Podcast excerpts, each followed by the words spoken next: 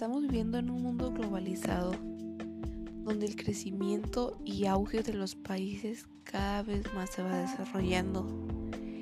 El comercio internacional y las relaciones con los países ha crecido generando bloques, un mejor comercio para el consigo de especies, productos o algún tipo de servicio. Actualmente hay países en el cual han tenido un crecimiento sumamente acelerado, mientras otros están en el rezago total. También están los intermedios, que van poco a poco creciendo, pero que su lento crecimiento los hace sacarlos del mundo que actualmente vivimos.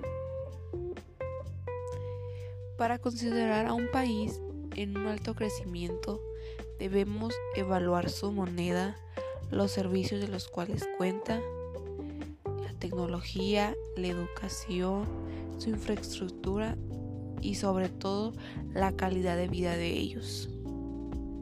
La cultura de cada país ha estado vigente desde los inicios de su formación. Muchas han ido modificando mientras otras se han agregado. La India, un país que se ubica al sur de Asia, limitando con Nepal y Bután, cuenta con una de las grandes ciudades que son como el de el Bombay, pero que más de un tercio de la población del, del planeta que cuenta en pobreza extrema se ubica en ese país, debido a que no se cuenta con el acceso a los servicios básicos como lo es una educación, la salud, existe la desigualdad social y sobre todo económico. Las clases sociales están muy marcadas, pero sobre todo el gran crecimiento de las personas en población ha hecho que se limiten los recursos, siendo esto un gran grave factor que en años futuros va a repercutir demasiado.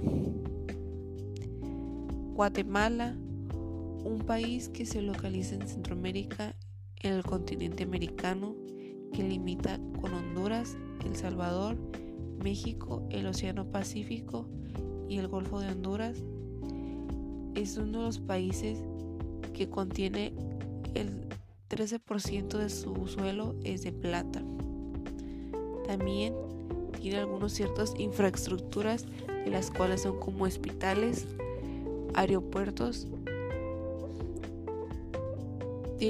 su comercio es un intercambio de dinero por bienes y servicios. Tiene muchísima variedad de diversidad. Y su moneda es una de las más bajas, ya que esta equivale a un quetzal 0.39 pesos mexicanos. China, el gran gigante asiático, que se localiza eh, en Asia y en la orilla occidental del Océano Pacífico, siendo los países más grandes y sobre todo sobrepoblados. Cuenta con los tres ríos más grandes del mundo, con la tecnología más avanzada y sobre todo con el mejor desarrollo en el auge tanto económico, político, en salud y social. Inglaterra país de las Islas Británicas. Cuenta con los lagos, cuenta con más lagos que ríos.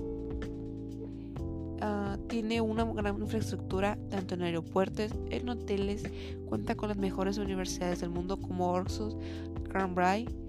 Uh, tiene las, sus, una de sus comercios que cuenta en ese país son sus actividades primarias como la agricultura, ganadería, sus actividades secundarias, ingeniería y la industria y actividades terciarias que son financieras, ahondan mucho las aves, su moneda es la libra esterlina que equivale a 27.383 pesos mexicanos. La costumbre de ellos es tomar el té después de las 5 de la tarde debido a que esa es la hora que lo toma la reina. Son personas que son puntuales y organizados. Y por último, les voy a hablar sobre Brasil, que es uno de los países más grandes que cuenta en Latinoamérica que equivale a 8.500.000 kilómetros cuadrados, limitando con Uruguay, Argentina, Paraguay, Bolivia, Perú, Colombia y Venezuela. Ahí se encuentra el pulmón del mundo, que es la cuenca del Amazonas. Tiene un clima cálido. Más de su 90% de la población es de zona tropical. Sus recursos de dicho país son el oro, el hierro, el magnesio y el mercurio. Su comercio exterior e interior se basa en la ganadería, en la madera, en la agricultura y todo el petróleo que consume ese país él mismo lo produce. Conocer ese tipo de factores de los países a gran escala nos ayuda a conocer con qué personas vamos, o mejor dicho, con personas, empresas y sobre todo con qué países vamos a comercializar nos sirve identificar los factores o recursos que esto nos puede proporcionar. Conocer su moneda es indispensable para nosotros evaluar a proyectos futuros, si nos conviene invertir, si nos conviene comprar y sobre todo nos darnos cuenta de la gran diversidad que cuenta el mundo actualmente, a pesar de que existe una gran desigualdad tanto en los países como en personas y en las en las opiniones de dichas de ellas.